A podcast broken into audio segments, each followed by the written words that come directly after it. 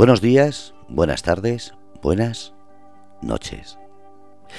Hubo un momento en toda la vida de la creación del universo, en ese momento en el que llaman Big Bang, en ese momento del renacer, del crearse, de la nada al todo. Era un momento en el que nadie podía pensar hasta dónde podíamos llegar.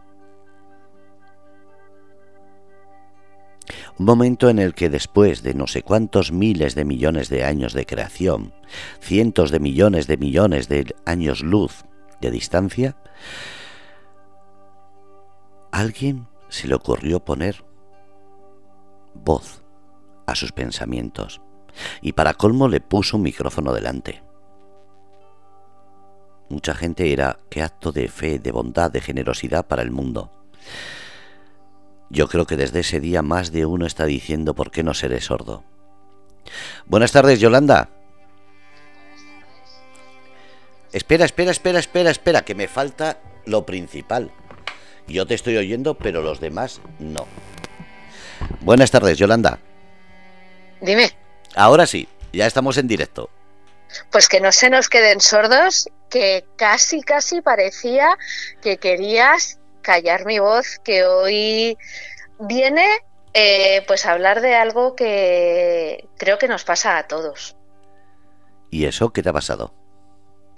Pues vamos a hablar de algo que está muy de moda, eh, hablarlo, pero que las palabras se las lleva el viento que queda muy bonito ponerlo en las redes sociales, queda muy bonito a nivel político y propagandístico decir que hay que apoyar, pero a la hora de la verdad, ¿quién está realmente ante los problemas de la salud mental? ante los problemas del estado de ánimo, ante los problemas del sentirnos bien, del bienestar. Eh, el otro día en, eh, en Instagram compartía una history de una de las famosas estas tazas que vienen con frases así muy bonitas, ¿no? Y decía la frase, eh, esto de ser una diosa, eh, a ver, era esto, eh, no, intentar ser humano siendo una diosa me tiene ya hasta el coño algo así era la frase, ¿no? O sea, como diciendo, estoy cansada de, de pues eso, de, estar, de, vivir en el día a día, ¿vale? Sin ser esta diosa. Bueno, eh, un amigo me escribió y, bueno, se rió y le digo, no sé muy bien si te ríes por lo de persona o por lo de diosa. Y me dice, no, no, por lo de persona, que tú eres una diosa. Digo, pues entonces vamos bien. Entonces me pregunto, ¿y cómo estás? Y le digo, pues cansada esta persona se lo tomó como que eso, que estaba cansada de comportarme como una persona siendo una diosa. Eh, pero yo, pero realmente estaba utilizando el mismo juego de palabras para decirle estoy cansada. Eh, creo que hoy en día no soy la única que nos encontramos cansados, que nos encontramos exhaustos y eso no significa ni que estemos tristes, ni que estamos bajos de moral, ni que estemos, ni que sepamos incluso lo que tenemos que hacer. Eh, y esto en el mejor de los casos. Mm, estamos viviendo una situación. El otro día una compañera, amiga y gran profesional, una psicóloga, Saray Terol, lo ponía en sus, en sus redes sociales. Eh, ella lo escribía más bonito, pero venía a decir eso. O sea, está tan saturada el trabajo por la cantidad de gente que nos está, vamos a incluirnos todos, porque cada uno en su medida, que nos está costando gestionar toda esta situación. Y yo añado, ya no es la situación que hemos vivido, ya no son las nuevas circunstancias, sino eh, nunca nos han enseñado a gestionar nuestras emociones. Mm, la palabra inteligencia emocional ha surgido ahora. Eh, entonces, si no somos capaces de gestionar nuestras emociones, llegan circunstancias adversas para todo el mundo, para todo el mundo. Eh, y claro, no todo el mundo reaccionamos o actuamos de distinta manera y cada uno dependiendo lo que haya vivido, dependiendo, ya nos, nos, adentraremos ahí en muchas ocasiones, dependiendo esas mochilas que llevamos encima, dependiendo nuestros miedos, dependiendo nuestros aprendizajes, dependiendo lo que ahora llaman este crecimiento personal, pues vamos a saber gestionarlo de una manera u otra, vamos a saber llevarlo de una manera u otra y como ayer precisamente un amigo publicó en sus redes sociales la típica frase esta que habrán visto nuestros oyentes por todas partes, diciendo, si algún momento estás triste, eh, que sepas que te invito a un café y que mi puerta está abierta, ta, ta, ta, ta, ta, ta, tal. Yo le escribí y le dije, y se lo dije, ¿no? Y le dije, sé que de ti es cierto, pero ojalá realmente fuera así. A veces no necesitamos que nos digan, cuando me necesites, toca la puerta. No, es que es al revés. Es que tócame tú la puerta cuando veas que te necesito. Porque si yo te necesito, seguramente la mayoría de gente no vamos a buscar, cuando realmente es algo, es algo interno. Y él me decía, es que hay muchas enfermedades que, entre comillas, están bien vistas. O sea, tú dices, eh, y toquemos madera, tengo cáncer, tengo, vamos a decir cáncer porque es el, el más común, por desgracia, y todo el mundo es, eh, ostras, qué pena, te solidarizas con esa persona. Ahora haré mención a algo que escuché ayer de, de una periodista eh, que ha pasado por, por el cáncer, Julia Otero. Estaba pensando el nombre de Julia Otero, que me encantó lo que ella dijo. Bueno, oímos, tengo cáncer y nos solidarizamos con esa persona, la entendemos. Sin embargo, una persona, ¿cuántas personas se atreven a decir, tengo depresión, tengo ansiedad eh, o cualquier otro tipo de salud mental? ¿Por qué? Porque la sociedad hoy en día sigue achacando a que el culpable de eso es el enfermo. Y mucho, muy, lejos de la realidad es esa. Y todas, en todas las casas, en todas las familias, el que más y el que menos, tenemos cerca a alguien que pasa por una depresión, que pasa por un estado de duelo no superado, que pasa muchísimo.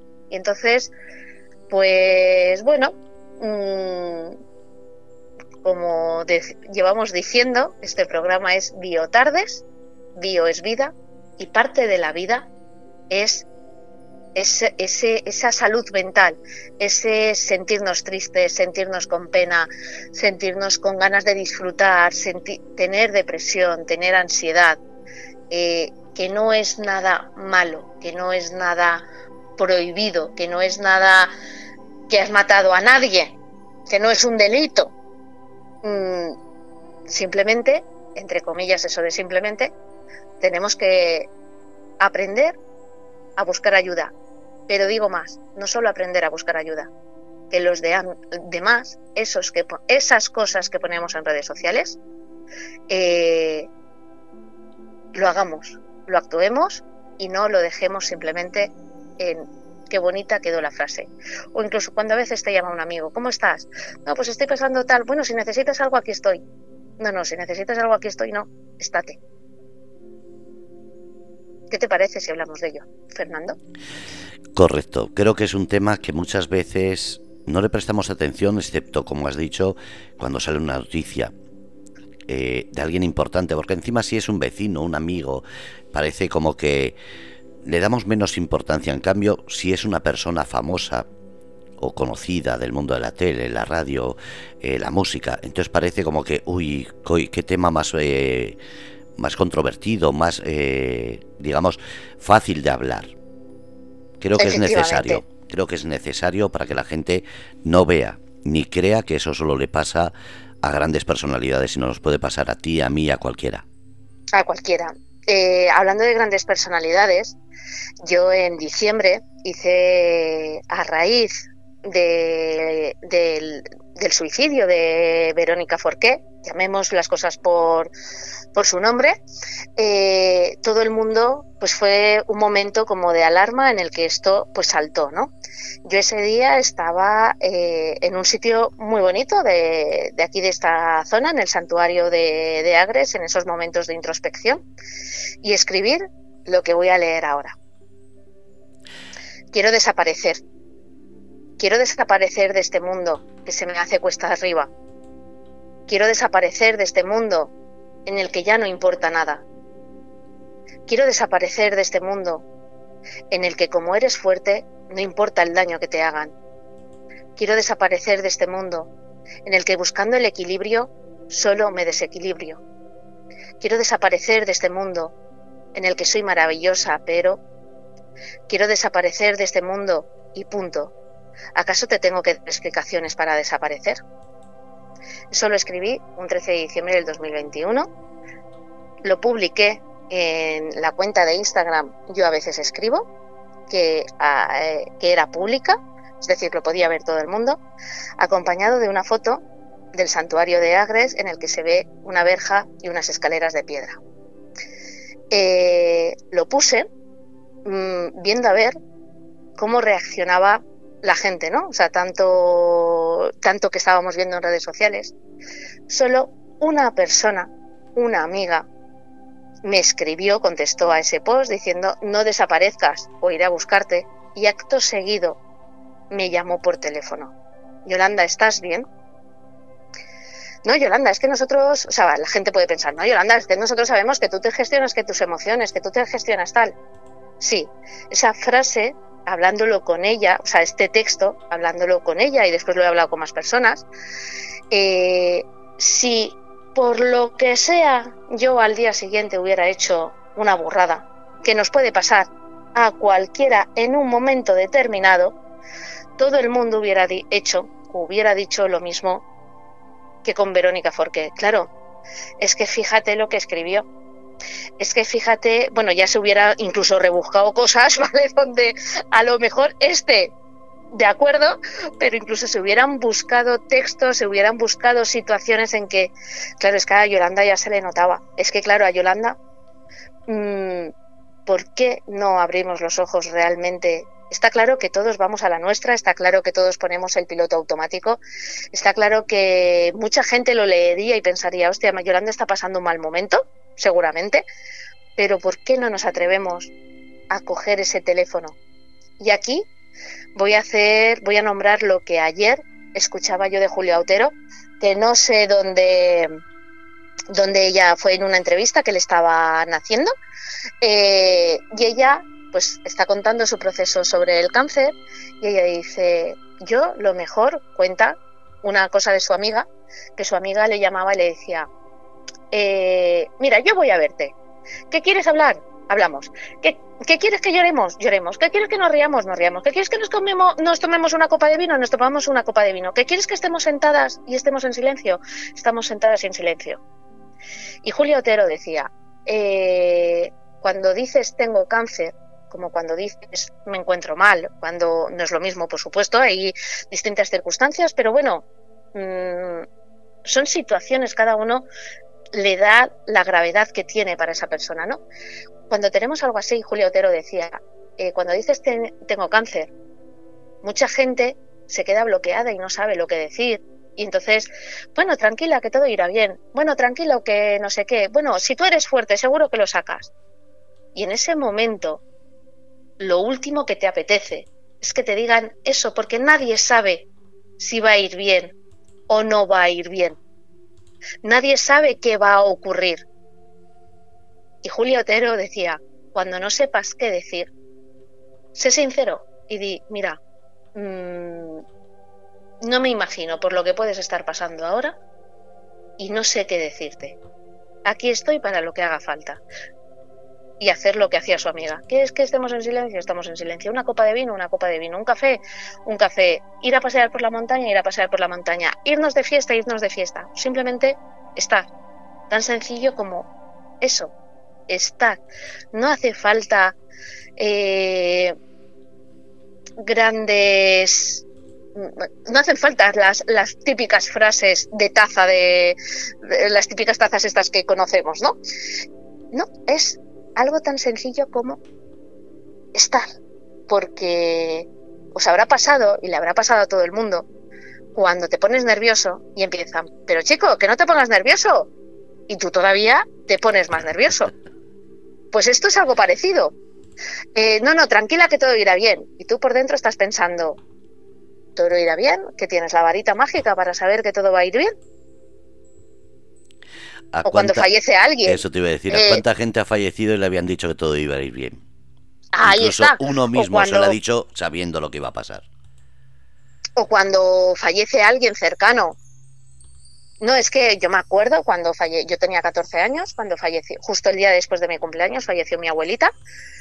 Y, es algo, esa frase que a mí se me ha quedado eh, cuando me dijeron, una persona que me dijo, así ya ha descansado. Y dije, ¿ha descansado de qué? Porque mi abuelita, a ver, pues sí, tenía su edad, pero no es que estuviera pasando una enfermedad de estas dolorosas, que, que sí que es cierto que cuando se está en, esos casos dices, así ha descansado.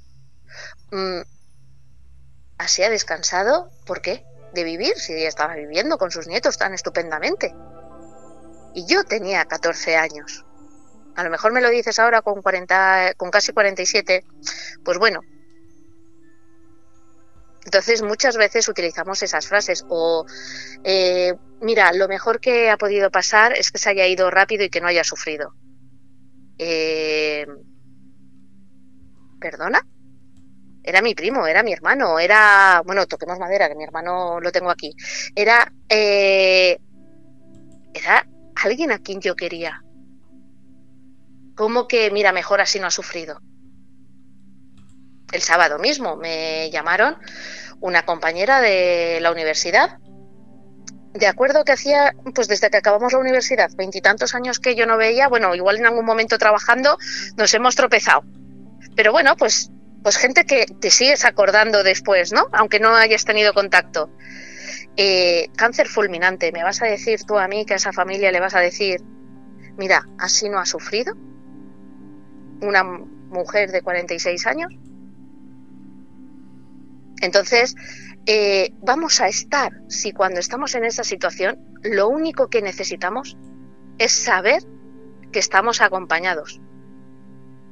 Mm, yo ayer, que fue un día de esos, a ver, sin irme a ningún extremo, un día de esos que, como todo el mundo tenemos, que estás de, de bajón, y el mero hecho de que, pues por intercambiar cuatro WhatsApp tú no estás bien, ¿a, ¿a ti qué te pasa? Y cogieran el teléfono y te llamen. Saber que esas personas están ahí y que se han dado cuenta por intercambiar cuatro WhatsApps, eh, ya lo cambia todo. Cambia muchas cosas. Por supuesto, no es lo que yo muchas veces digo. Mm, no te pueden solucionar el problema. Ojalá. En muchas ocasiones te lo podrían solucionar, bueno, si, si tuvieras amigos millonarios y la cuestión es económica, pues a lo mejor te lo podrían solucionar, pero cuando es un problema de salud, es un problema de circunstancias, es un problema eh, de gestión o simplemente de desbordamiento, no te pueden solucionar nada, pero el hecho de saber que está ahí esa persona, que están ahí esas personas, mm, pues oye, que las cosas se ven se ven de otra manera, al menos no te sientes no te sientes solo. ¿Qué le dirías tú? ¿Qué le diría a una persona que... En uno de los casos que has explicado. Da igual, uno de esos casos, pues mira, yo, por ejemplo, yo te voy a contar cosas que yo he recibido y que he agradecido muchísimo y que desde entonces he intentado aplicarlo. El día que falleció mi otra abuela, eh, vino al entierro un amigo eh, me abrazó y no me dijo nada, nada. Ni lo siento, ni te acompaño en el sentimiento, ni nada, de nada, de nada. Abraza. En otra ocasión, cuando falleció mi abuelo, yo estaba de campamentos y demás, se enteraron mis compañeros antes que, yo, porque llamó mi padre, yo no estaba en ese momento, se lo, mi padre se lo dijo a quien cogió el teléfono y claro, en aquella época no habían WhatsApp ni, ni móviles ni todas estas historias y cuando yo llegué, bueno, llamo, me dan la noticia, cuando yo llego me siento otra vez en la reunión y las dos personas que tenía al lado no me dijeron nada, simplemente me pusieron la mano encima de la pierna. Estoy aquí. Cuando, cuando alguien fallece, eh, de hecho, yo pues eso, hace dos años, lo, digo porque mis oyentes y los que me siguen por redes sociales estarán ya hasta el gorro de, que lo diga, pero bueno, hace dos años, justo en plena pandemia, fallece mi primo eh, de golpe, derrame en cinco horas se fue. Claro, ¿qué eché yo de menos? El tener ese abrazo. Y yo lo decía. Cuando iba a comprar, yo decía, como me encuentre a alguien, a alguien cercano, a alguien de los de esos abrazos que te recomponen, eh, pues mm, las medidas de seguridad de no abrazo, no contacto, creo que igual se hubieran saltado. Eh, porque era lo que yo necesitaba. Yo necesitaba ese abrazo. Yo necesitaba un abrazo. Algo tan sencillo como... Tan sencillo y a veces tan complicados porque no todos los abrazos recomponen. Ese abrazo sincero, ese abrazo que no hace falta palabras. Cuando una persona tiene depresión, cuando una persona, eh, depende del tipo de depresión que tenga, ¿no? Mm, escúchala. Escúchala, simplemente. Te va a contar 20.000 veces lo mismo. O cuando ha pasado una situación X que hay que superar. Te va a contar 20.000 veces lo mismo. Escúchala. Si no quiere consejos. Si muchas veces no se necesitan consejos. Yo alguna vez me han preguntado, cuando he pasado algún momento así complicado, ¿qué necesitas? Pues realmente que, me, que se sentara alguien a mi lado a escucharme sin juzgarme, sin juzgarme, que esa es otra, sin darme consejos porque no los necesito, eh, y, y, que me dejara hablar, aunque le repitiera 40.000 veces lo mismo. Porque tendemos a una cosa, a escuchar para contestar, no a escuchar para entender, para no juzgar. Estamos escuchando a la persona eh, y estamos intentando buscar las palabras que decirle, que contestarle. Si esa persona seguramente ya sepa lo que tiene que hacer, si esa persona ya sabe, yo qué sé, vamos a ir a algo más frívolo, ¿no? Eh, una amiga que lo deja con el novio o el novio la deja a ella. Digo más frívolo porque, bueno, mm, de esas cosas del amor nunca se muere, ¿vale? Lo puedes pasar muy mal. Y en ese momento te estás muriendo. En ese momento estás intentando buscar un porqué. Estás intentando dar una explicación. Y tu amiga está pensando, pues ya te lo dije. Pues si yo ya, ya tal. Pues si total de esta lo vas a superar. Pues sí. Y la amiga o el amigo está intentando eh, decirte las palabras que tú necesitas oír o, o, te está intentando hacer ver, eh, en ese momento, esa persona solo necesita hablar y hablar y hablar y hablar. Pues si tú te crees, pero ¿cómo es que me ha dejado? Pues si hace cuatro días que me mandó un ramo de flores y me dijo que no sé qué, no sé cuántos. ¿Y cómo es posible que no sé qué? Claro, como y va a pasar del lloro a la risa a al enfado, a todo, en cuestión de minutos. Esa persona, aunque tú con todo tu cariño y toda tu buena intención quieras intentarle hacerle razonar o quieras intentar hacerle que se sienta bien, esa persona en ese momento no te está escuchando, porque está en su dolor, está en su pena. Y aquí voy a aprovechar para decir otra cosa estamos cayendo en esto del crecimiento personal, del sentirnos bien, de, estas frases bonitas, ¿no? Estamos cayendo, y eso lo leí una vez en, un artículo en el periódico, estamos cayendo en el que en, sentirnos culpables por sentirnos mal. Porque claro, escuchamos frases como mm, es que claro, tú eres fuerte y puedes con todo. Por ejemplo, es que tú creas tu propia realidad. Es que lo que te está pasando es para aprender. Y ojo, que yo creo en todo eso y son cosas que me ayudan mucho a mí a superar y a gestionar mi, vida, ¿no? Y tengo yo muy claro que dependiendo de cómo yo gestione las cosas, las cosas me van a venir de un lado a otro. Lo tengo muy claro. Pero una cosa es saber que eso es así y otra cosa es culpabilizarnos por ello. Es decir, eh, si a ti una persona te deja en una relación o ha hecho algo, vamos a entrecomillarlos mal, ¿vale?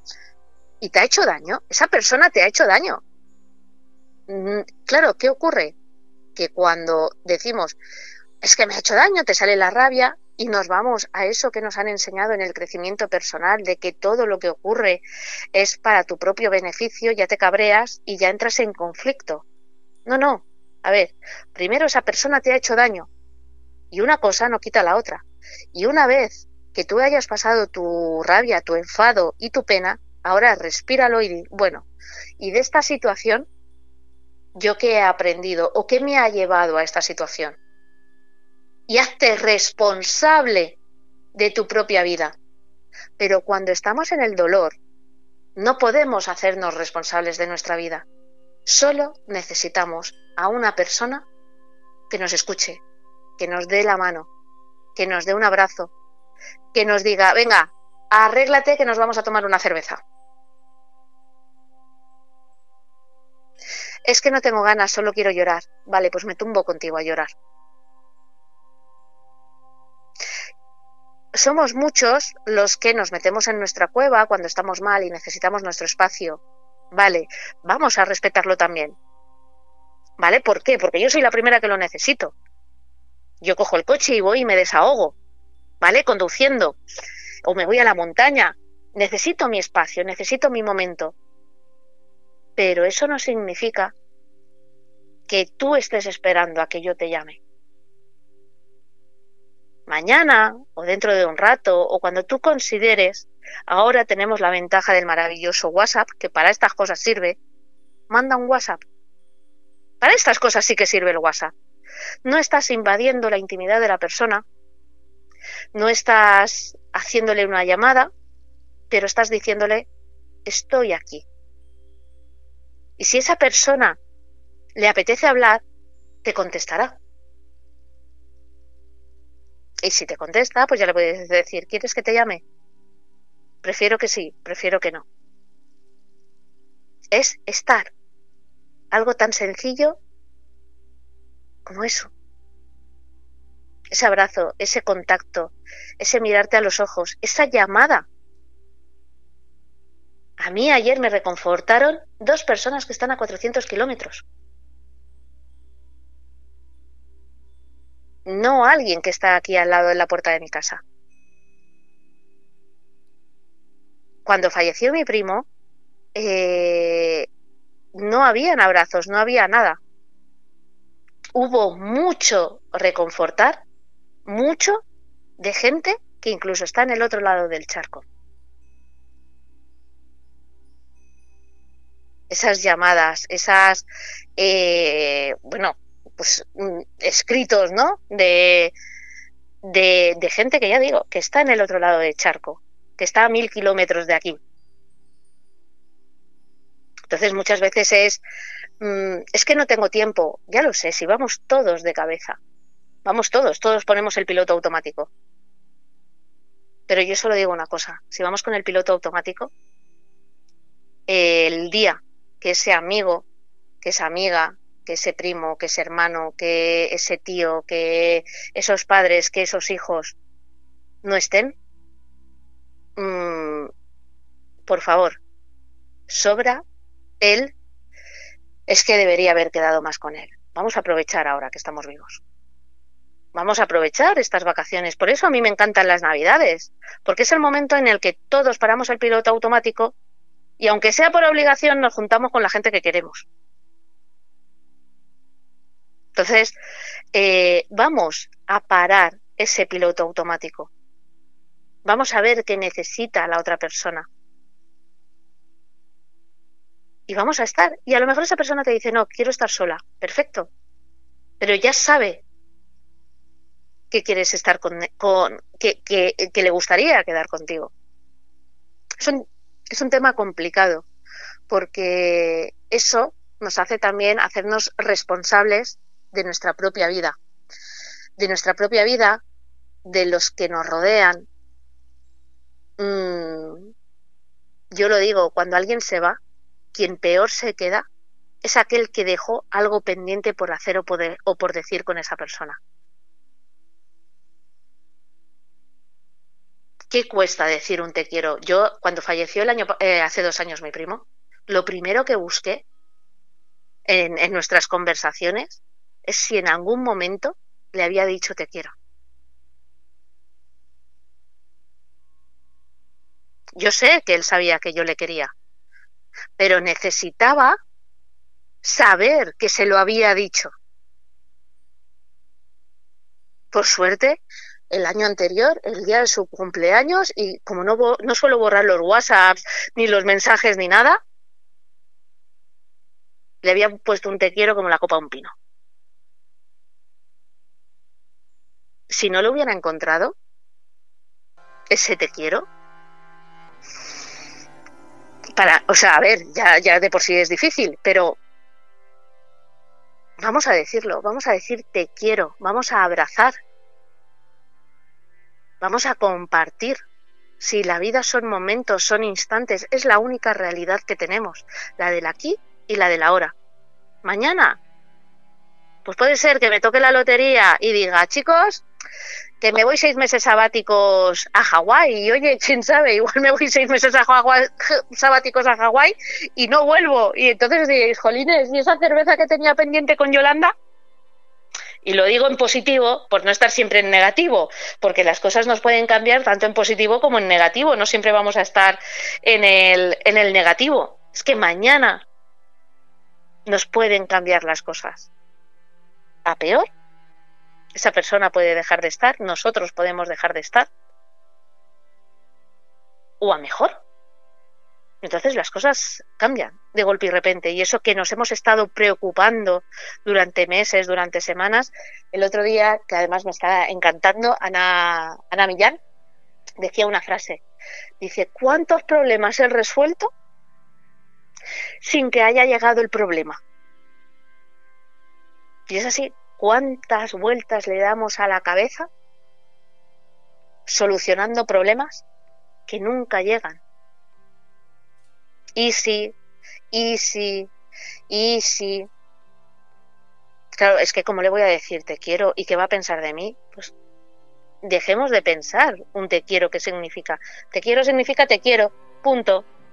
Lo que hay detrás de ese te quiero es otra historia, pero un te quiero es un te quiero.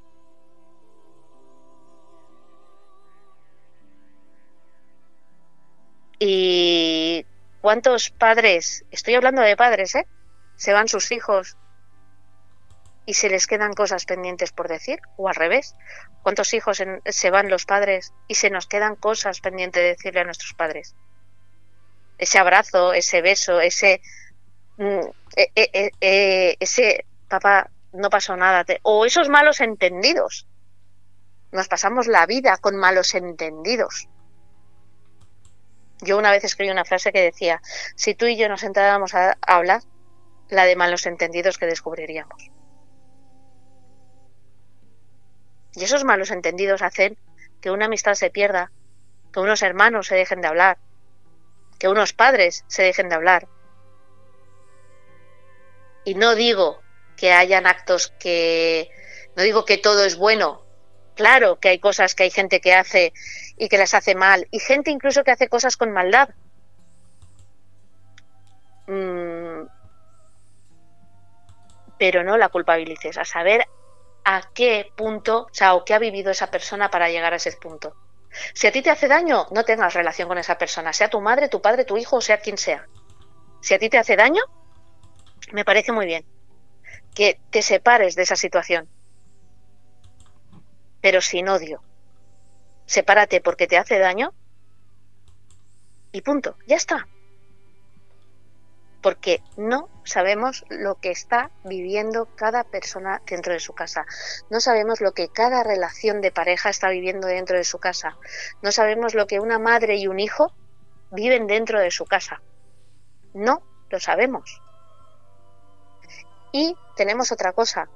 Solemos achacar los, por ejemplo, yo digo que me encuentro mal y enseguida la gente ¿vale? Ahora, si hay alguien que me está escuchando, que me conoce, estará pensando, claro, eso es porque, claro, eso es porque, claro, eso es porque, mm, si alguien me está escuchando que me conoce, eh, seguramente os estáis equivocando.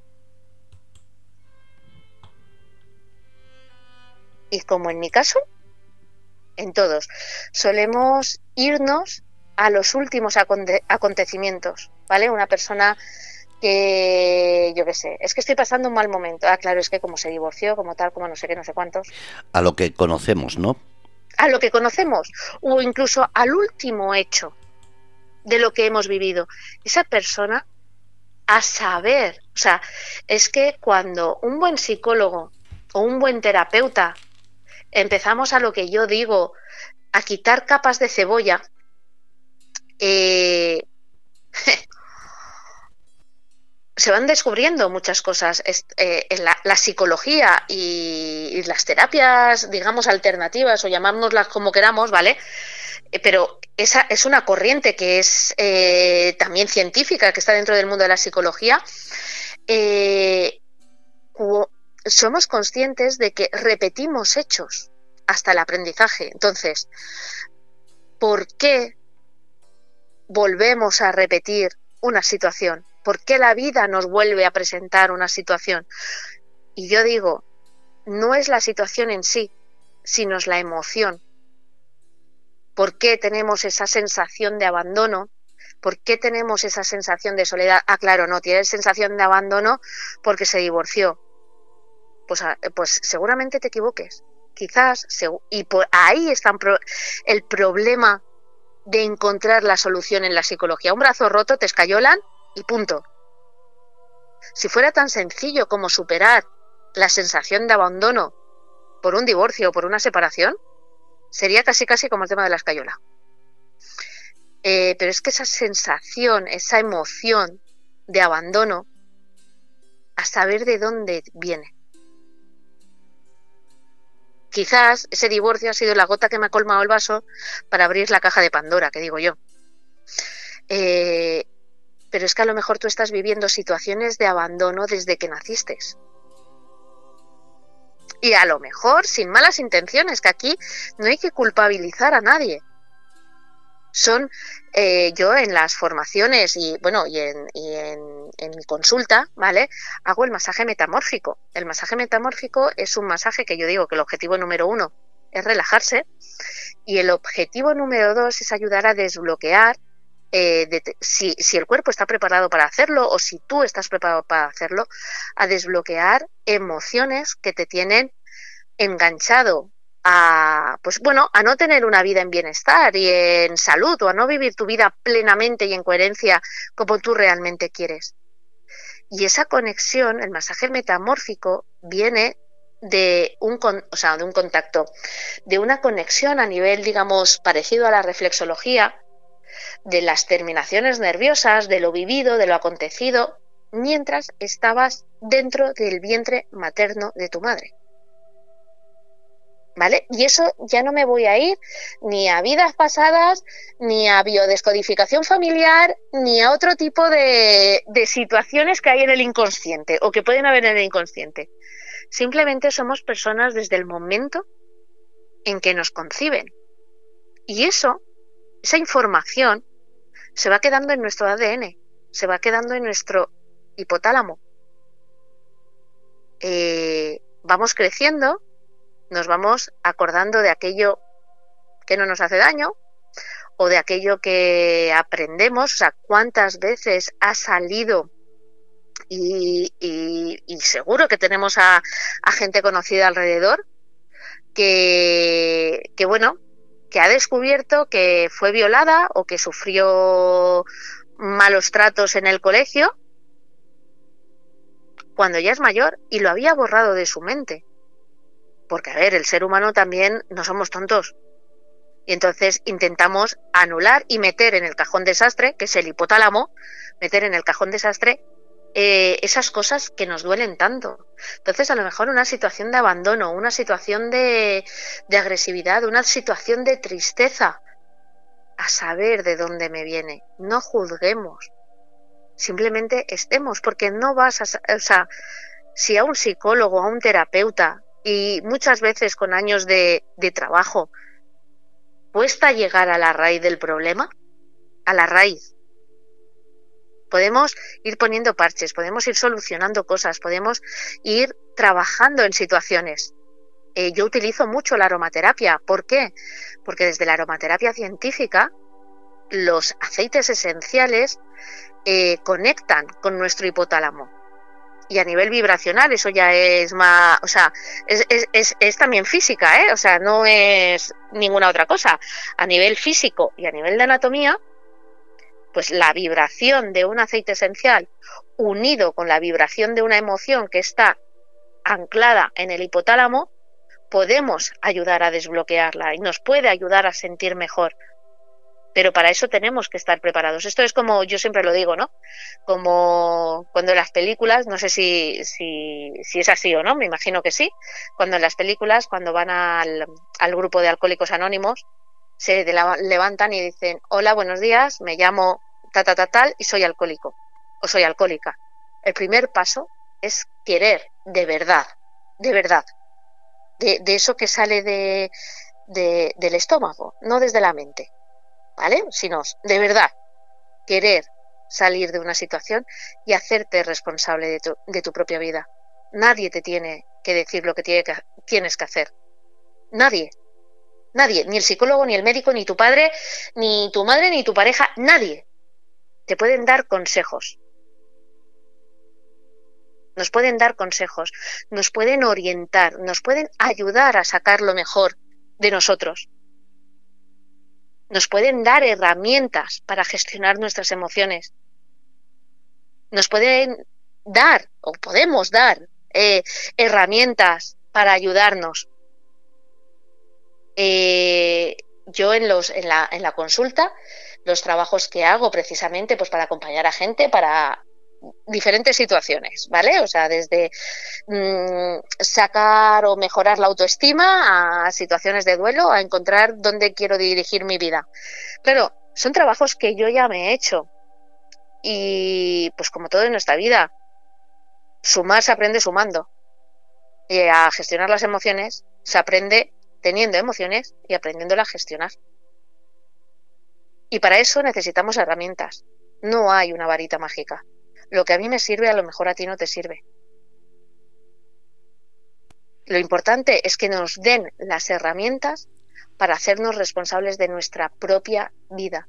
En el momento en que encuentres a alguien que te engancha a sus terapias o te engancha a su consulta y es que tienes que venir porque si no, no vas a superar no sé qué, y es que tienes que venir, no te está dando las herramientas te está haciendo de mamá, te está haciendo de papá, que te está diciendo lo que tienes que hacer. En un momento determinado te puede ayudar a encontrarte mejor. Pero esa no va a ser la solución. Para hoy hablar poquito, creo que, que me he explayado, ¿no, Fernando? Totalmente. ¿Cómo te has quedado?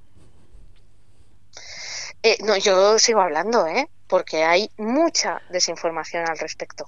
¿Sabes una, una desinformación que yo creo que siempre está siendo una información mal enfocada? Unas veces es desinformación, otras veces es información mal enfocada y otras veces, y la mayoría, ¿sabes cuál es? ¿Cuál? Miedo.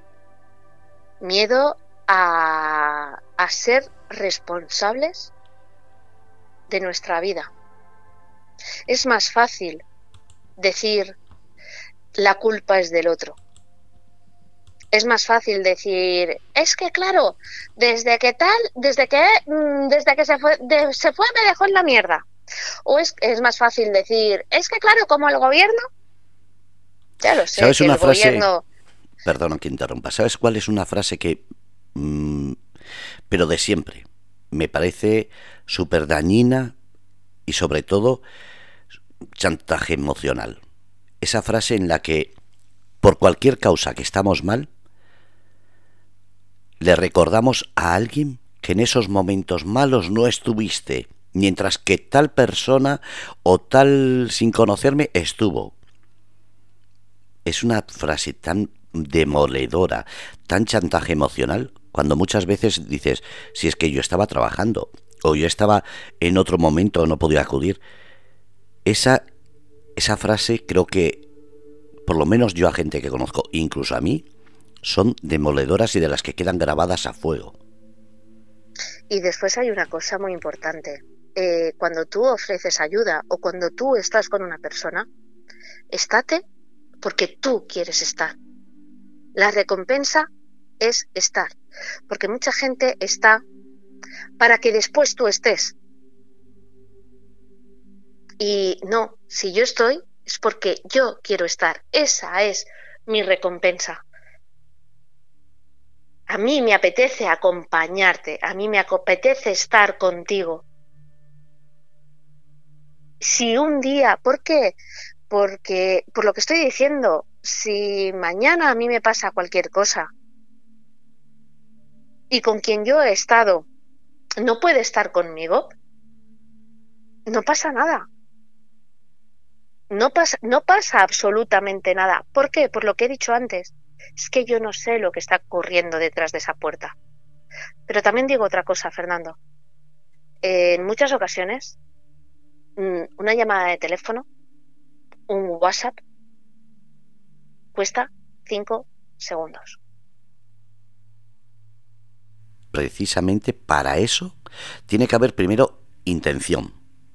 Segundo, Efectivamente. segundo, estar empatizado con esa persona o que exista algún tipo de relación sentimental, de amistad, de lealtad, de confianza, algo.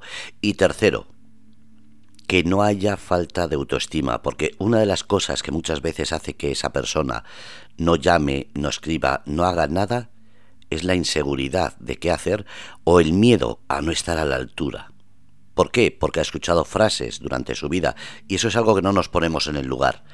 Esa frase que te están diciendo, tú es que no sabes apreciar lo que tienes, tú es que no has sabido cuidar lo que tienes y eso cuando tienes una persona que tiene un problema, lo primero que te viene a la cabeza son esas inseguridades. Entonces, hay que comprender que hay personas que no están en los momentos que necesitas no porque no quieran, sino porque hay que ponerse en sus zapatos y preguntarle por qué no has estado, sin reacción de buscar una un reproche, una venganza, una utilización de esa información. No, no, no, no, no, en solamente intentar O sea- comprender por qué, porque muchas veces no nos, no nos ponemos en ese papel de quien no ha estado y hay que entender que no todo el mundo puede por lo que sea.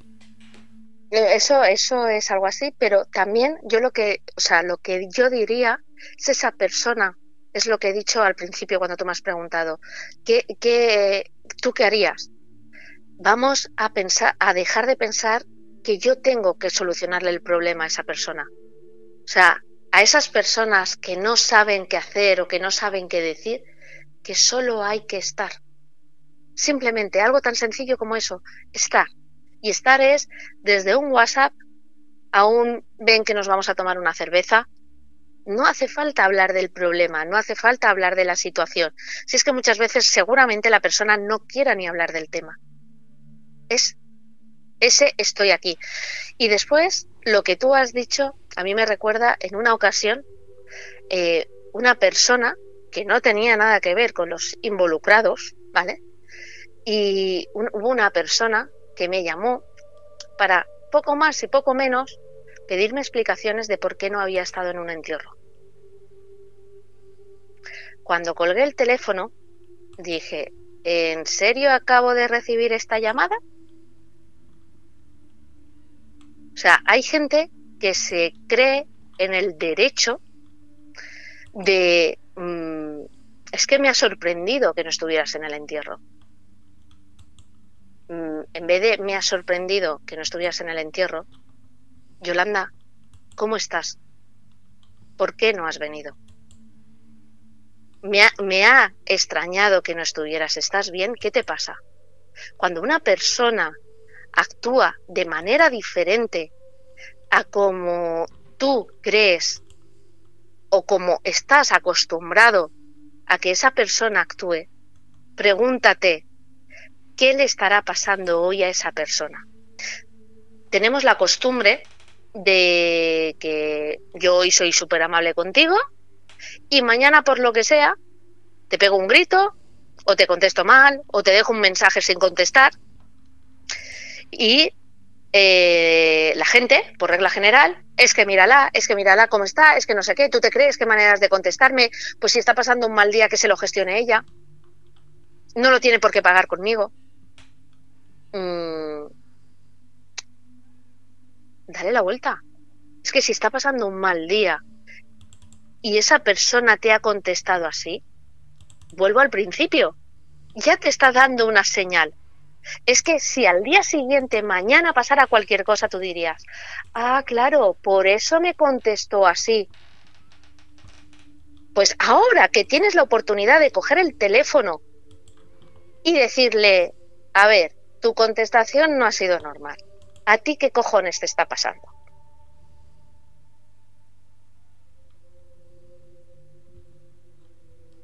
Vamos a, a pensar o sea, no te lo tomes como algo propio. Que una persona que siempre es amable contigo, que siempre te habla bien o que siempre te gasta una broma, deja. O sea, y un día te contesta mal o te pone mala cara, eh, pregúntate qué le está pasando a esa persona hoy. No podemos tener un mal día. yo tuve unas circunstancias en una feria que, bueno, un día que yo no estaba, el, primer día de, bueno, antes, ¿no? En el, en el montaje estaba yo así un poco, un poco rarita, tal, no sé qué, cansada del viaje, todas estas cosas, y, y me llamó mucho la atención y también lo agradecí que mis compañeros, su única preocupación era, bueno, su única, tenían dos. Una, ¿qué te pasa? Y dos, no estarás enfadada con nosotros o no estarás enfadada conmigo. Y yo decía, no, no, no, tranquilos, pero no se plantearon en ningún momento, joder, qué estúpida está Yolanda que hoy. No, no. Es, una, ¿qué te pasa? Y dos, ¿estás enfadada conmigo? ¿He hecho algo sin darme cuenta? Vale, no es conmigo, estás bien, o sea, eh, está, vale, ahora dime, ¿qué te pasa? ¿Por qué? Porque yo no estaba actuando, yo no estaba siendo como normalmente suelo ser. Y entonces, a poco observador que seas, mm, entonces no digas, joder, esta qué estúpida que está hoy o qué estúpida ha venido. Coge a esa persona, si realmente la aprecias, y averigua qué es lo que le está pasando y respeta su tiempo, respeta su momento. Si es muy sencillo, todos salimos de un bucle. El amor no mata. Y, y, dentro de poco, esa amiga que ha dejado al novio, que el novio le ha dejado a ella, se estará riendo de la situación. Pasará dos meses o dos años. Pero nadie se muere por, por eso. En circunstancias normales estoy hablando. Un duelo, lógicamente, aprendemos a vivir con la ausencia de esa persona. ¿Y le echaremos de menos toda la vida? Por supuesto. A fecha de hoy seguimos echando de menos y hablando de mi abuelo. Hasta mis hijos que no, que no lo conocieron hablan del abuelo. Pero eso significa que estás pasando el duelo, no. Significa que ha sido una persona importante en tu vida y como tal sigues teniéndola presente. Entonces aprendemos a vivir con la ausencia de esas personas. Pero hay que respetar ese tiempo de duelo, ese tiempo de pena, ese tiempo de rabia, ese tiempo de intentar entender por qué te has ido. Porque en una persona mayor, pues bueno, pero en una persona mayor incluso, cuando unos padres se van, dejan un vacío, por muy ley natural que sea. Y si se van jóvenes más todavía, pero si se van mayores, ese vacío lo siguen dejando. Y hay que entender que la persona tenga que pasar ese duelo, tenga que pasar las primeras navidades sin, el primer cumpleaños, las primeras fiestas. Y el primer año se lleva fatal. El segundo, pues bueno. Y el tercero, pues se empieza a normalizar. Y que se empieza a normalizar no significa que en un momento determinado pueda saltar una lágrima. Entonces, vamos también a normalizar ver a la gente llorar.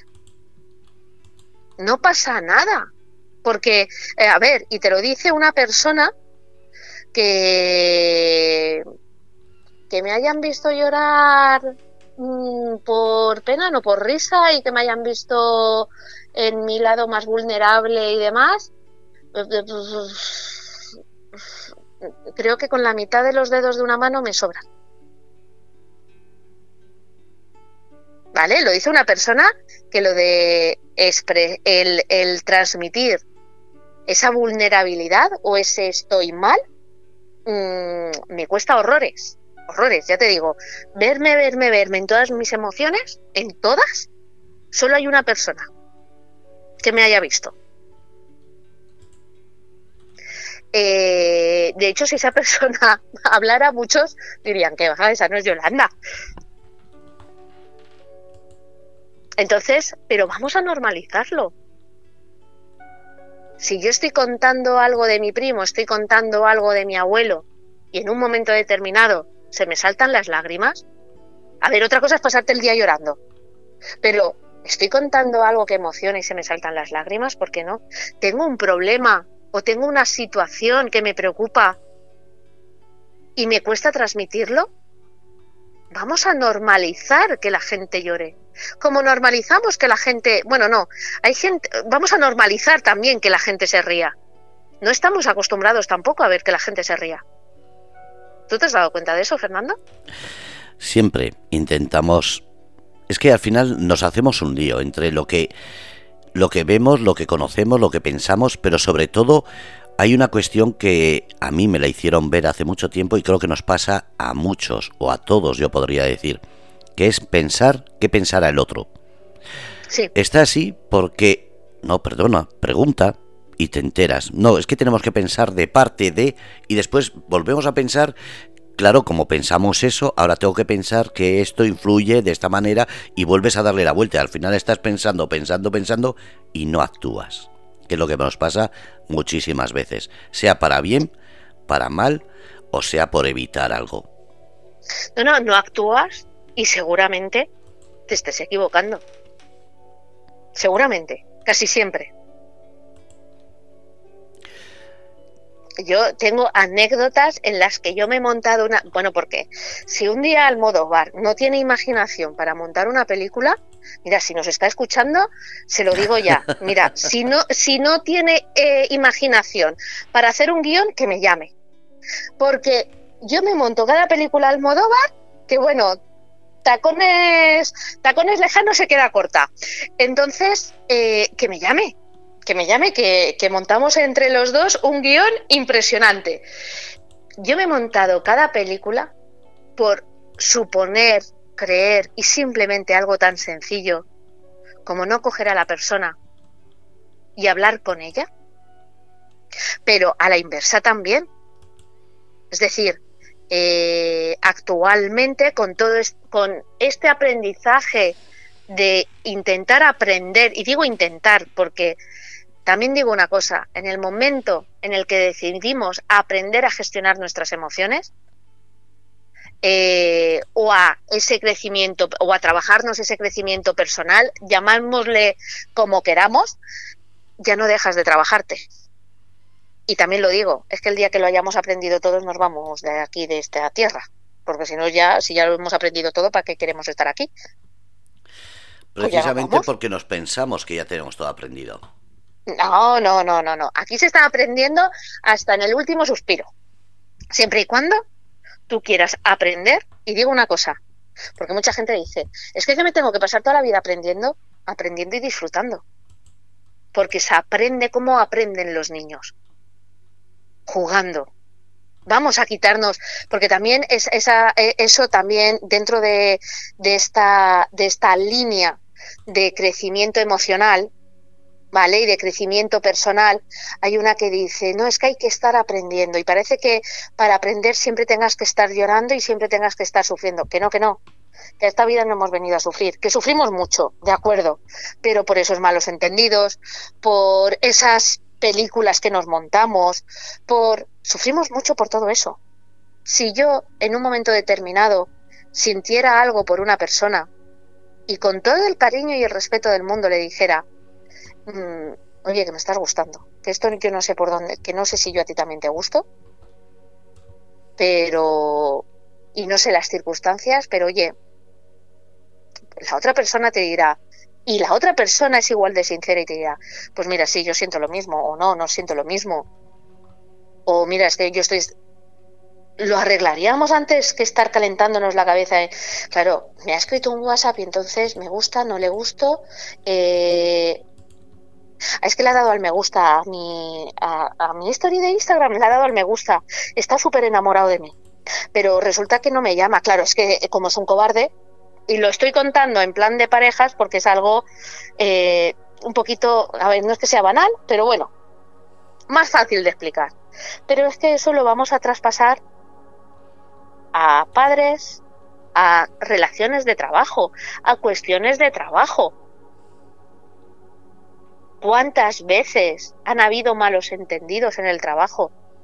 Porque, has porque han pensado, yo, es que como no he trabajado con, con muchos compañeros, pero porque has pensado que el otro ha hecho, ha dicho, ha puesto o ha dejado de poner, porque así a ti te hacía, pues si a lo mejor la otra persona ha mandado el mail y ni cuenta se ha dado de que iba con copia al jefe o iba con copia, yo qué sé, 20.000 cosas.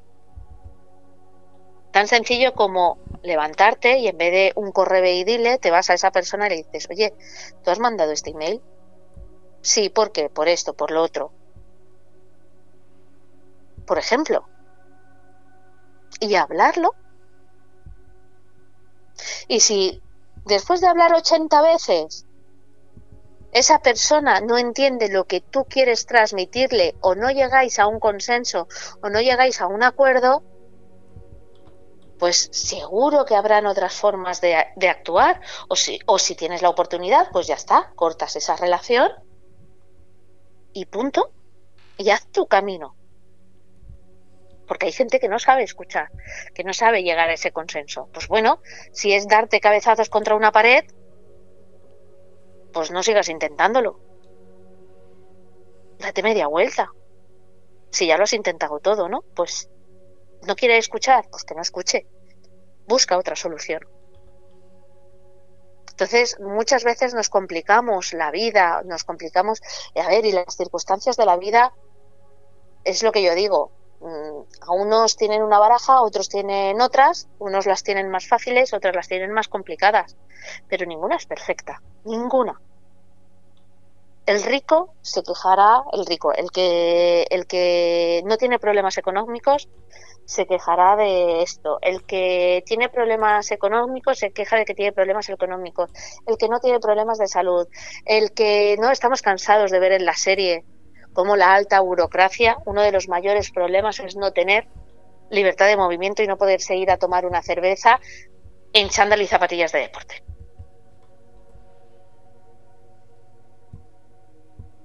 ¿Parece una chorrada? Sí, pero para esa persona es un verdadero problema, porque le están coartando su libertad. Y coartar nuestra libertad puede ser por cuestión económica, porque no puedes permitirte determinadas cosas. O por estatus social, porque no puedes hacer determinadas cosas porque estás en ese estatus social. O, mm, o, por tu trabajo o por tu situación familiar. Coartarnos la libertad, todos la vivimos igual.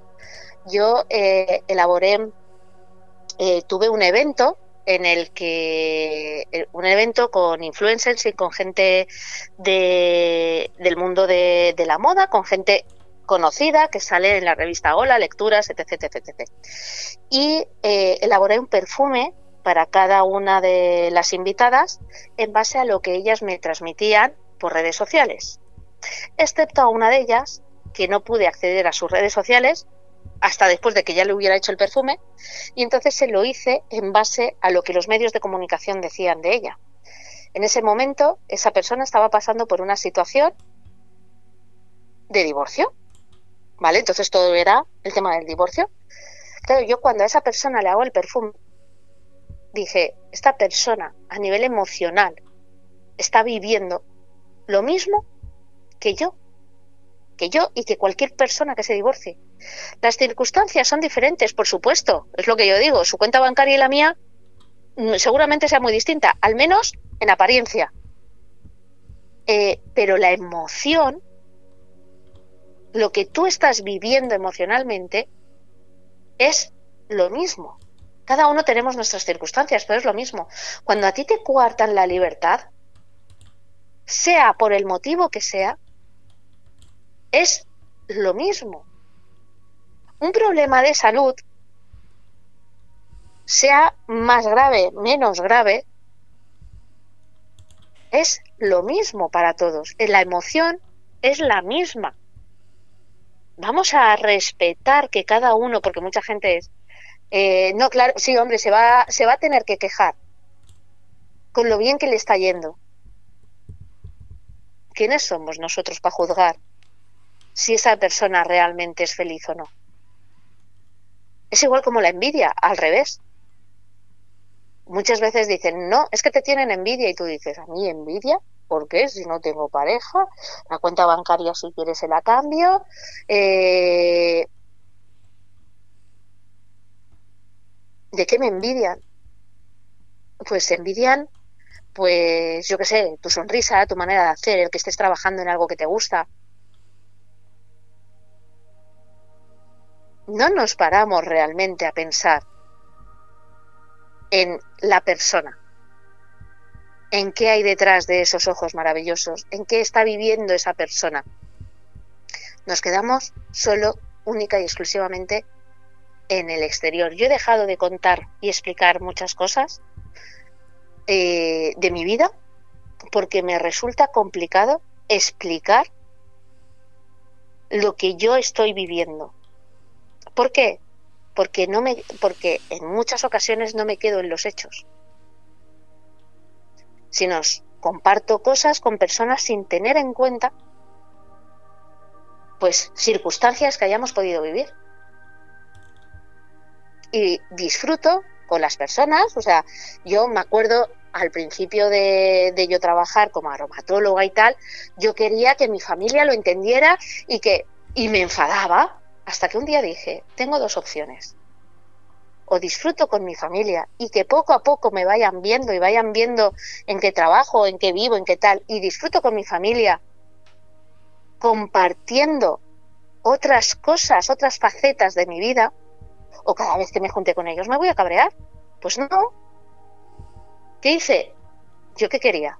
Disfrutar con mi familia. ¿Y el tiempo? Pues el tiempo poco a poco eh, están conociendo mi trabajo. No tenemos que meter las cosas con calzador. También tenemos que entender eso. No tenemos que pretender que el otro entienda. Como cuando está una persona mal, no tenemos que pretender que porque tú vayas y te sientes con él a tomar café, esa persona ya supere el duelo, supere un divorcio, supere un despido de trabajo o supere su ansiedad por haber tenido que llevar mascarilla durante dos años. o su incertidumbre económica. Claro, a mí me hablan de incertidumbre económica y yo decía, cuando empezó la pandemia, yo decía, pues a mí es lo que menos me preocupa si llevo 10 años en incertidumbre económica. Pero para otra persona era un mundo el no saber el día 30 de abril que iban a ingresar en su cuenta o si ingresarían algo. Y a mí, de la pandemia, lo último que me preocupó era esa incertidumbre económica. Y no es porque, no, es porque llevo 10 años viviendo en incertidumbre económica. Entonces, mm, no juzguemos. Y cuando detectemos o pensemos que una persona no está al 100%, no voy a decir ni que está mal siquiera, no está al 100%, estemos ahí. ¿Para qué? Para que no llegue a estar mal. La prevención. ¿O qué hacemos? ¿Nos lamentamos después? Esto es como el conducir. ¿Qué hacemos? Vamos a 100, 120, respetando más o menos la velocidad. Venga, 130. Si vas por autovía y en recto. Eh, ¿Hacemos eso para evitar un accidente? ¿O cogemos, ponemos el coche a 180 y que sea lo que Dios quiera? Pues lo mismo. Vamos a ir a 110, a 120, a 130 con tranquilidad. Eh, vamos a prevenir el estar con nuestros amigos, con nuestra familia, el escuchar, el, compartir Mm, no pretendamos que de la noche a la mañana esa persona que está viviendo una situación X, que es la gota que le colma el vaso de muchas otras pequeñas situaciones a lo largo de su vida, no queramos que en dos días esa persona esté, bien. Y por supuesto, no la culpabilicemos no tratemos a la salud mental como que es culpa de la persona. Una persona depresiva no es culpable de esa depresión. Una persona con ansiedad no es culpable de esa ansiedad. Somos responsables de no saber gestionar nuestras emociones. Y eso le pasa al que tiene ansiedad, al que tiene depresión y al amigo que pretende ayudar que no sabe cómo ayudar no sabemos gestionar nuestras emociones. Y eso debería de ser de primero de parvulario. Bueno, ellos, los, los, niños lo saben, porque hoy se enfadan, se dicen las cuatro cosas, se giran, pues ya está, y se abrazan, y a jugar otra vez, pues si ya se han dicho lo que se tenían que decir. Y no se guardan rencor. Eso lo vamos criando con el paso de los años pues vamos a aprender a gestionar nuestras emociones, vamos a aprender a estar, simplemente a estar. Yo creo que no es tan complicado. No debería, pero a veces es tan complicado que, lo vuelvo a decir, esa inseguridad, esa duda, ese hermetismo que tenemos. Mira, ¿sabes qué pasa? Que lo fácil se hace complicado. Si yo ahora estuviera aquí diciendo, no, lo que tienes que hacer es, por ejemplo, si me voy a la parte de aromaterapia, ¿no? Eh, que por supuesto que todas estas herramientas ayudan, ¿no? Pero a la gente le resultaría más fácil si yo ahora estuviera diciendo, mira, si tienes a un amigo con depresión por el trabajo, llévale un perfume elaborado con petit grain, con incienso, le pones cuatro gotas de una cosa, tres gotas de otra, rellenas el bote con aceite de yoyoba y se lo llevas a tu amigo. A ver, ese perfume a una persona con ansiedad le va a ayudar a estar más tranquilo. Eh, y puede ser que gracias a estar más tranquilo, esa persona gestione sus emociones. Entonces, ¿qué ocurre? Que si yo estuviera ahora diciendo eso, eso a la gente le resulta sencillo. Eso lo podemos hacer. Te estoy diciendo lo que tienes que hacer. Pero cuando yo te digo, no, hazte tú responsable. Tú quieres llevarle un perfume porque sabes que esa persona lo va a agradecer y le va a ayudar. Coge, llámame y miramos a ver cuál es el perfume ideal para esa persona pero decídelo tú. A lo mejor esa persona lo que necesita es una cerveza.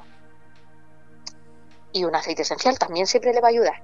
Eso ya os lo digo de entrada. Pero a lo mejor no necesita que le lleves un perfume. Pero tienes que decidirlo tú. Tenemos que gestionar. Entonces, es tan sencillo que por eso resulta complicado, porque estamos acostumbrados a que nos digan lo que tenemos que hacer. No, mira, si tienes un amigo que ha pasado un duelo, lo suyo es que en los tres primeros meses le prepares esto, que haga esto, que tal, que no sé qué, que no sé cuántos. Una vez transcurridos los tres meses mm, y las cosas de las emociones, las cosas de la piel, no funcionan así. Dicen que la mente es muy mala, ¿vale? Que la mente es la que provoca todas estas situaciones. Yo digo que a la mente la podemos engañar. A la piel y a las emociones, no. A la mente, a base de decirle, eh, yo qué sé, lo que quieras, ¿no? El salir de un bucle, a base de decírselo, el cerebro es un músculo impermeable y por lo tanto se puede Mm, se, le puede manejar, ¿vale? Eh, a las emociones no, a la piel no, al corazón no. Y si tú te sientes abandonado, si tú te sientes solo, si tú te sientes triste, si tú sientes rabia, por mucho que te digan no estés triste, Vale, muy bien. ¿Cuál es el botón que tengo que apretar para dejar de estar triste?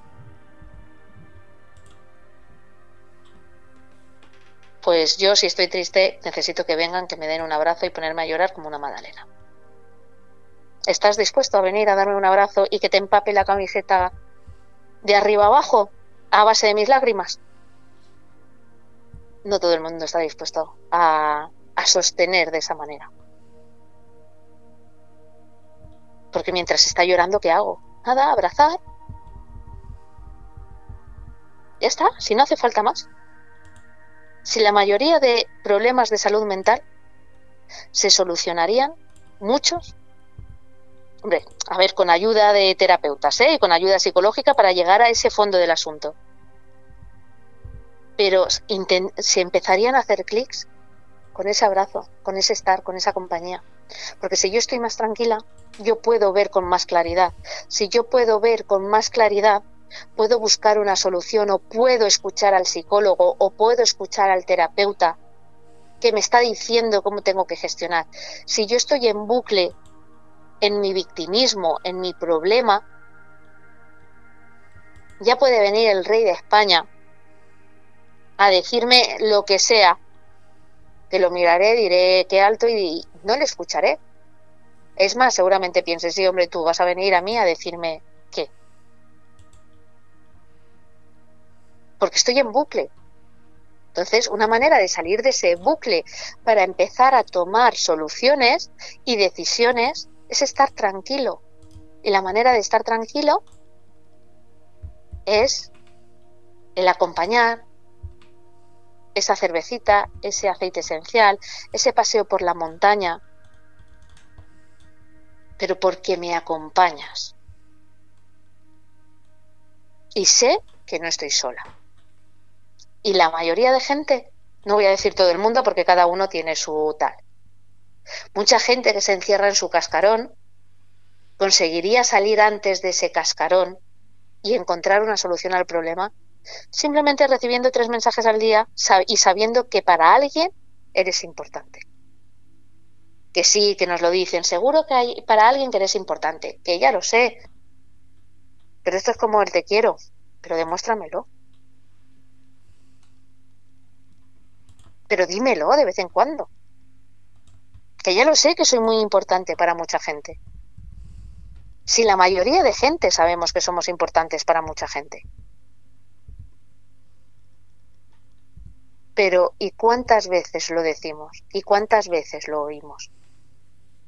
¿Cuántas veces te han dicho, Fernando, eh, eres importante para mí? Algunas veces sí. Algunas.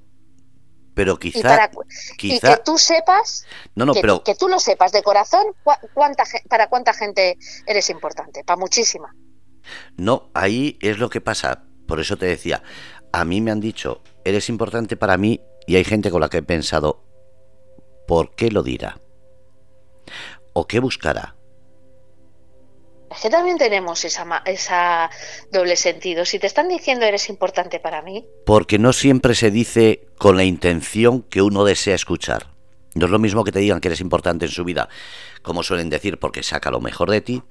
Hay gente que busca un interés, sea el que sea, y eso es lo que te hace dudar y a veces pensar porque has visto un detalle que no esperabas, una una mirada que no esperabas y algo te hace decir mm, qué está pasando, no es lo que esperas y eso no sé si es a veces intuición o qué, pero sí, no me suele equivocar.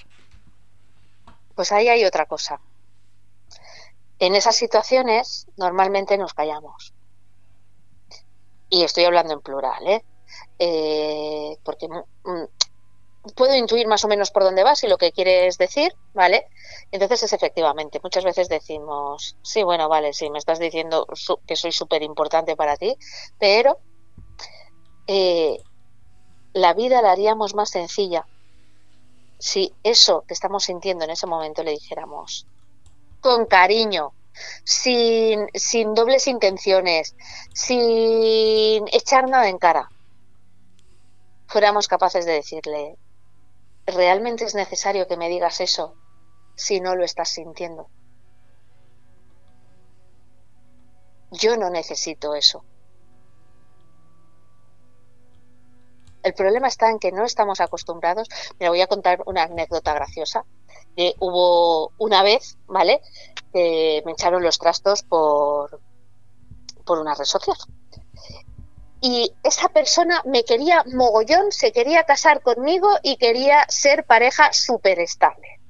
Y yo me descojoné y me reí, o sea, tal cual, porque yo le decía, yo, lo único que ya me pilló en un momento en que yo contestaba, entonces le dije, a ver, realmente, si no me conoces, si nada, me estás diciendo eso, Sí, porque me gustas mucho. Digo, mira, si hay relaciones que se acaban de un día para otro conociéndote, tú me estás diciendo que ya quieres ser pareja estable. Sí, porque me gustas mucho.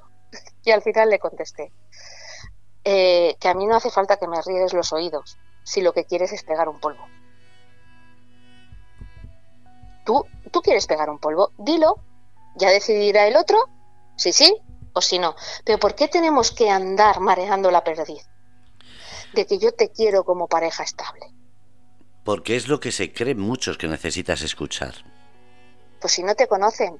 Ya, pero es lo que se piensan como que hay ese mujeres macho alfa. O hombres, hay mujeres o hombres, me da igual, que escuchan eso, se montan el castillo en el aire, después cuando vienen, le pegan el polvo y se van, es que, claro, me estuvo engañando. No te estuvo engañando.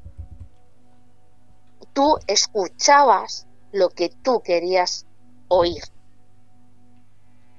Porque si eres un poco lógico, una persona que solo ha visto una foto tuya, no te puede estar diciendo que se quiere casar contigo. Bueno, decir sí. Sí, sí, decir sí, pero que no es real. Entonces, muchas veces también escuchamos lo que queremos escuchar. Nos montamos castillos en el aire, nos creamos unas expectativas que lo que tú dices, que si realmente escucháramos, pero escucháramos desde ese sexto sentido, no, no con suspicacias tampoco, porque yo también lo digo, cuando en circunstancias normales, ¿vale? Cuando yo estoy con un amigo, cuando estoy con una pareja, cuando estoy con alguien y me dice, te quiero, yo no lo voy a poner en duda jamás, ¿vale? Estas historias de que ven una foto tuya y te dicen te quiero, sí, ¿vale? Pero en circunstancias normales y lógicas. Yo estoy con un amigo, estoy con una pareja, eh, estoy con alguien que he tenido una relación y me dice te quiero, yo jamás lo voy a poner en duda. En ese momento yo sé que esa persona me quiere. Yo sé que cuando a mí me han dicho te quiero, es porque me quiere. Que después al día siguiente, a la semana siguiente, al mes, esa relación se ha acabado, como pareja, de acuerdo, mm, porque hay circunstancias, porque hay momentos, porque puede ser que en ese momento, pero eso significa que cuando te dijo te quiero era mentira, no. No, porque puedes querer. Y claro que estás queriendo a esa persona en ese momento y no buscando nada a cambio, porque ya lo tiene. Entonces, vamos también a dejar de ser un poco, vamos a leer entre líneas, pero después tampoco, tampoco estar con suspicacias en situaciones normales, porque hay otras que caen por su propio peso. Si tú una persona que acabas de, conocer y de tomarte un café te está prometiendo mm, las mil y una maravillas, pues a ver, que, que, vivimos en el siglo XXI, que no es como antiguamente que se casaban por foto.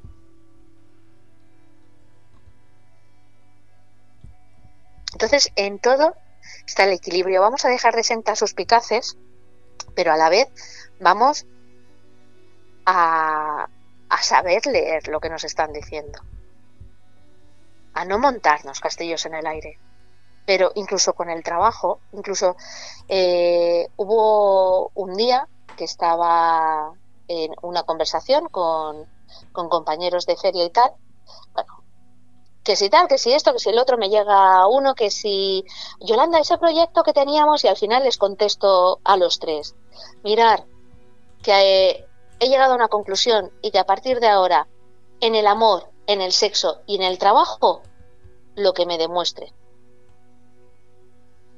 Porque eso, los hechos, las palabras tienen que ir acompañadas de hechos. Y el hecho no es que te compren un Ferrari, o que te hagan, no, es cuando yo siempre lo he dicho, ¿cómo saber que una persona te quiere? Es muy sencillo. ¿Qué sientes cuando esa persona te abraza? Después la vida pondrá circunstancias, pondrá situaciones. Y cada uno tenemos nuestras mochilas y más a medida que nos hacemos más mayores y habrá que gestionar esas situaciones. Y unas veces pues se meterá la pata, otras veces se hace daño, otras veces te da miedo y sales corriendo, otras veces te tiras a la piscina y después dices ay madre, ay madre, ay madre, yo qué sé, que no, que no todo es blanco o negro como las frases estas de eh, si te quiere nunca se marchará, pues a lo mejor se ha acojonado y se ha ido. O te quiere tanto que por las circunstancias, como no te puede tener como le gustaría tenerte, es que hay muchas situaciones. Y como en eso, en las depresiones, en las ansiedades, en cada uno, somos un mundo. Vamos a nutrirnos de ese maravilloso mundo que somos las personas. En cada las personas individualmente, cada una somos un mundo, pero cada persona pueden ser muchos mundos si queremos verla con los ojos de verdad.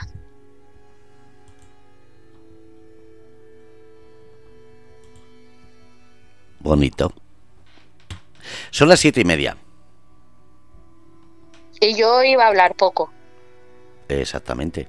Es que como en otros programas tengo tantos invitados y solo hablan ellos, pues hoy yo me estoy explayando. Además que creo que es una de las cosas que yo últimamente, independientemente de, de, cómo yo estuviera ayer, es una de las cosas que últimamente más me encuentro. Esa, lo que hemos dicho antes, ¿no? Esa, ese ese copia y pega en las redes sociales de tienes aquí un café para cuando quieras, copia y pega esto en tu muro, estoy comprobando si solo siete personas quieren estar. Eh, como a uno le contesté por mensaje privado, le dije, ni lo voy a copiar, ni le voy a alterar me gusta, ni lo voy a compartir.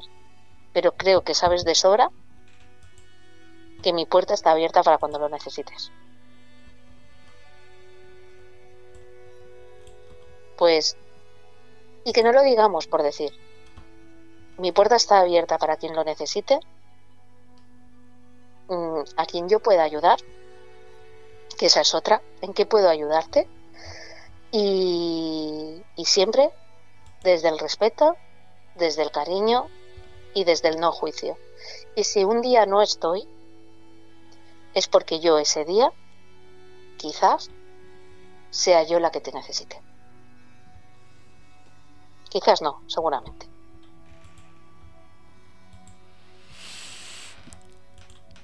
Muchísimas gracias por el programa. De nada.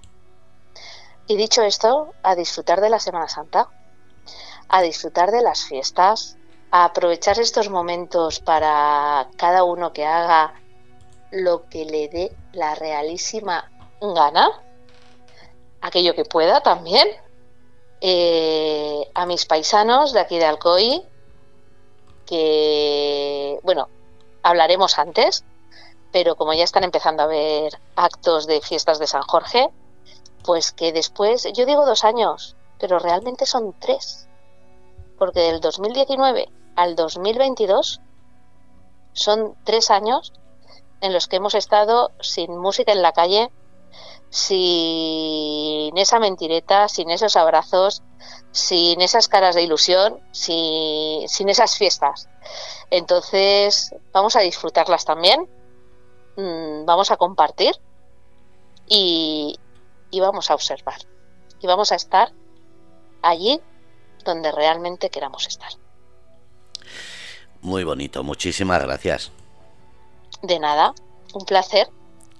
Pásalo muy bien y sobre todo el martes que viene, Biotardes con Yolanda. Efectivamente, y hablaremos.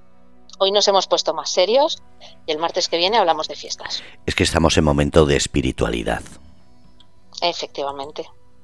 Y hay que saber y empatizar, no solamente hablar de fe, que también viene muy bien, para que la gente sepa que muchas veces hablamos de energías, del universo, y hasta para eso hay que tener fe, porque Fe no significa religión, fe significa creer en algo sin poder demostrarlo. A mí una vez mi hijo me preguntó, mamá, ¿qué es rezar? Y le dije, ¿a ti te gusta hablar con la naturaleza? Y me dice, sí. Le digo, pues eso es rezar. Rezar es estar en conexión con uno mismo, con el universo.